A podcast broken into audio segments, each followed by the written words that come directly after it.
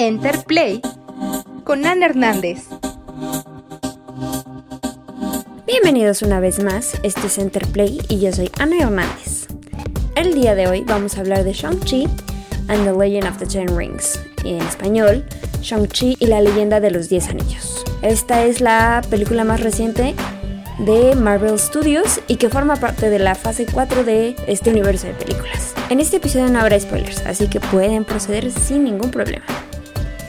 Y bueno, la película es protagonizada por Simu Liu en el papel de Shang-Chi, Aquafina como Katie, Tony Leung como Wen-Wu y Michelle Yeoh como Nan.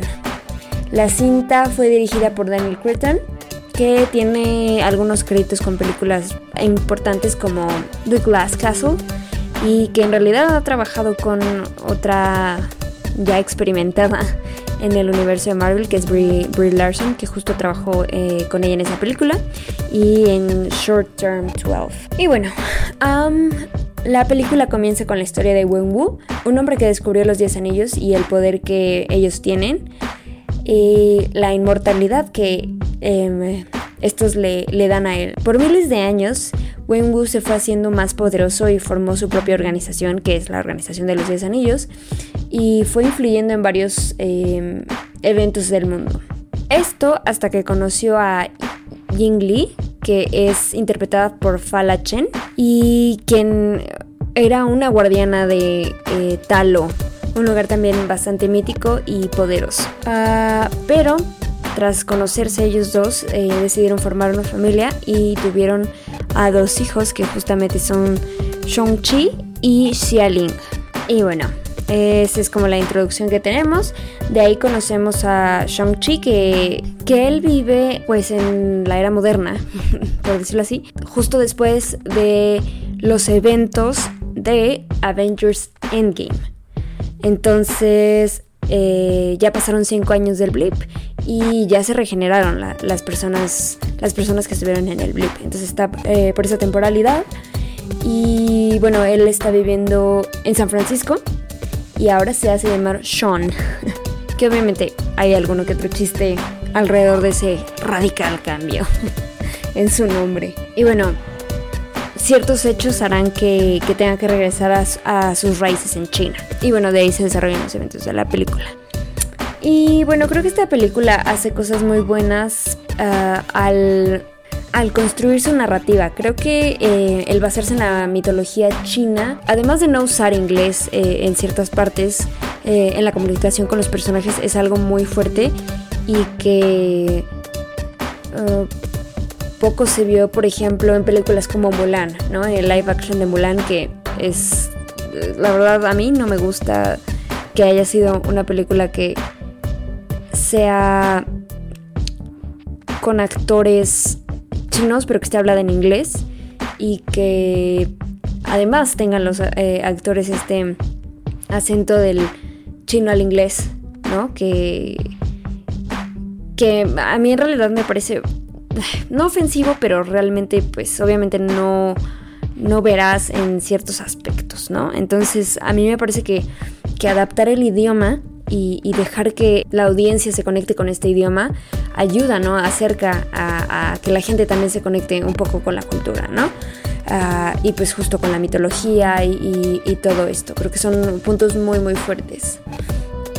Y bueno, obviamente creo que, y esto se ha escuchado mucho, son lo, de las cosas más fuertes son las, las escenas de acción eh, mano a mano. Son de las mejores que yo he visto en, en pantalla y absolutamente necesarias para la, para la trama y para, y para el desarrollo de los personajes y, pues es importante, ¿no? Porque pues a final de cuentas es una liga eh, esta Liga de los Diez Anillos es una liga que, se, basa en esto, ¿no? En, la cultura, en la cultura asiática y además eh, que pues son fuertes porque pues eh, este tipo de, peleas es como su especialidad.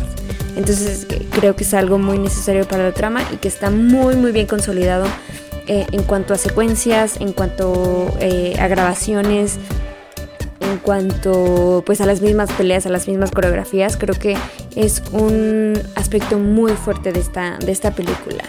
El soundtrack también es algo que me parece que es un aspecto que alimenta muy bien a la, ambientación. eh, y me parece pues excelente, ¿no? Y bueno, algo que noté es el, el claro respeto que le dieron a la película para sobresalir por su cuenta. Ah, no hay cameos innecesarios, a pesar de, que está que esta se desarrolla en San Francisco, eh, que es donde sabemos que, vive Scott Lang eh, de Ant-Man. A, pesar de eso no, no hay cameos innecesarios, obviamente sale Benedict Wong como Wong, como el personaje de Doctor Strange. Ah, y, sus intervenciones, pues, eh, aunque graciosas, son apuntadas, ¿no? O sea, alimentan a la trama y alimentan a lo que va a pasar en el futuro de Marvel, entonces eso también es muy importante destacar.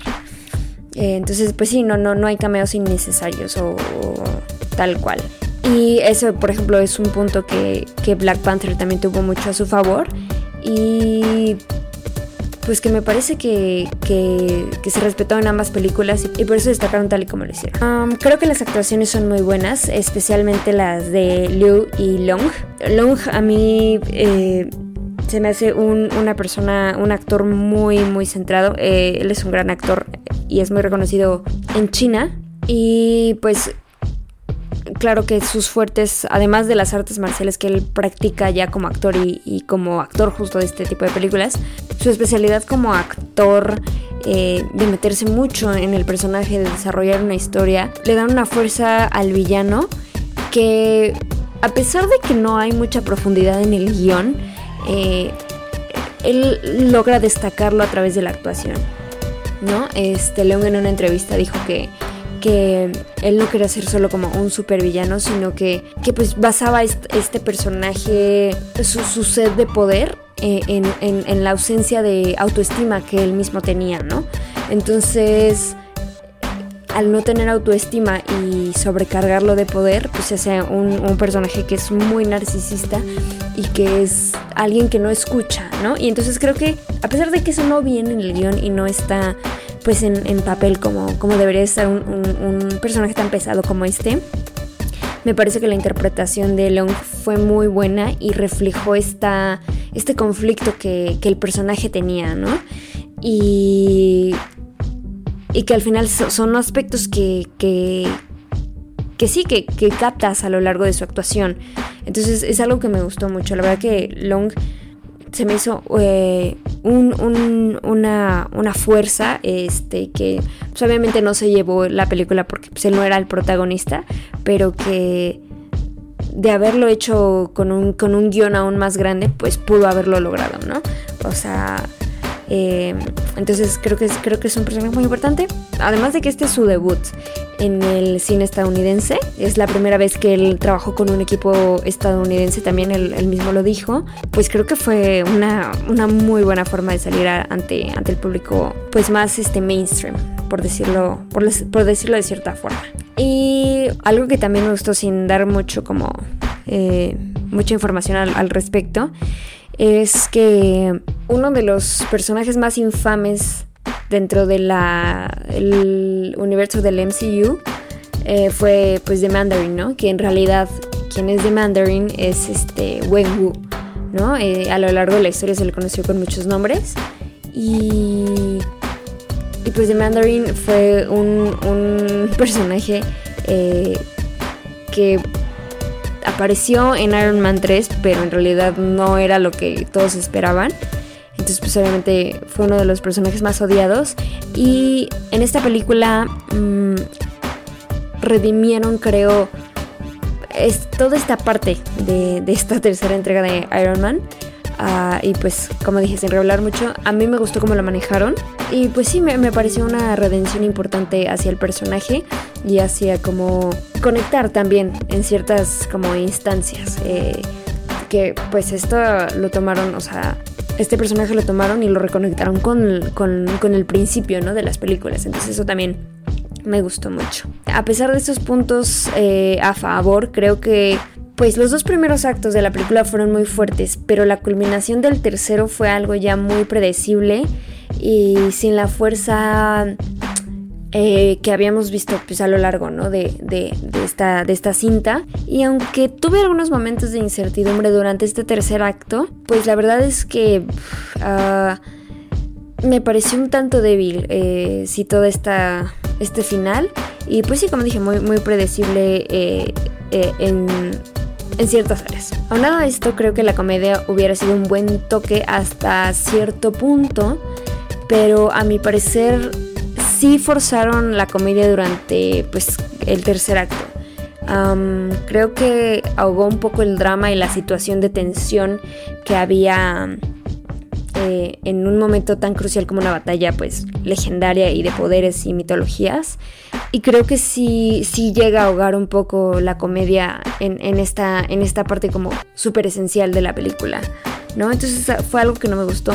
Y bueno, se sabía que iba a ser una película pues muy basada en la comedia, ¿no? Porque pues a final de cuentas Aquafina fue la primera actriz que, que fue elegida como parte del elenco y la decisión de em, escoger el resto del elenco fue alrededor de ella, ¿no? Entonces sabía que iba a ser un poco con este toque cómico, pero creo que sí hay ciertas instancias en donde la película no necesita o no debería de tener este, estos toques cómicos y aún así lo, los metieron y fue algo que pues la verdad es que me disgustó, o sea, llegó un punto en el que sí dije como jaja, pero ¿por qué está pasando esto?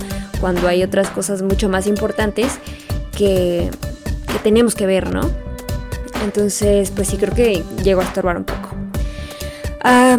y bueno, creo que es una muy buena película en lo general, ah, aunque a mi parecer, o sea, esto es ya muy personal, eh, no superó el precedente que dejó Black Panther. En cuanto a que Black Panther tomó ciertos aspectos ¿no? de, la vida real eh, y los, los adaptó a su, a su villano eh, y, creo que Killmonger es uno de los villanos más sólidos que tiene el MCU. Si no es que es el más sólido. Eh, a mí me gusta mucho Black Panther. Yo considero Black Panther como la mejor película del MCU. Es mi película favorita además. Y pues sí, o sea, creo que no llega al nivel de Black Panther. Creo que esta película realmente, pues, pues sí entra dentro de mi top 10 de películas de, del MCU, pero tiene algo que le falta. Entonces, pues, uh, sí, sí hubo un, pequeño pero, pero, este, la verdad es que es una gran película, eso sí no lo puedo negar, las escenas de acción, como ya dije, um, son muy fuertes, son, o sea, hipnotizantes incluso.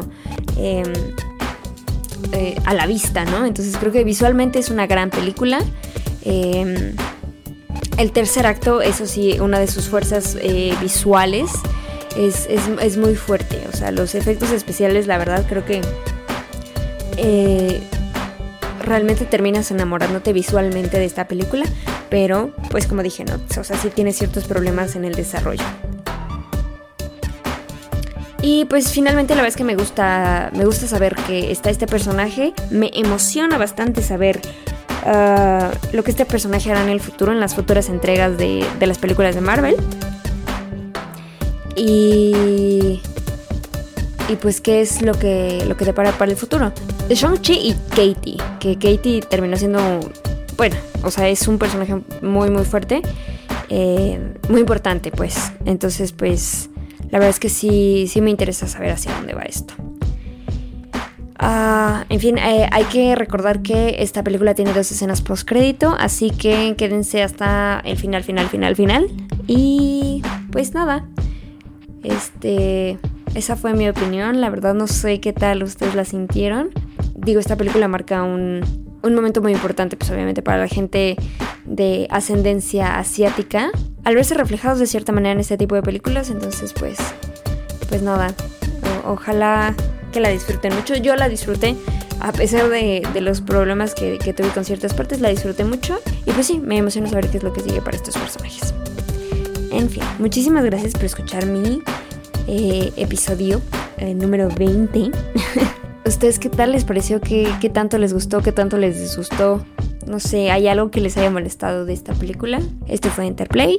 Yo soy Ana Hernández y me pueden encontrar en todas mis redes sociales como La On The Road. Muchas gracias por escucharme y les hablo a la próxima.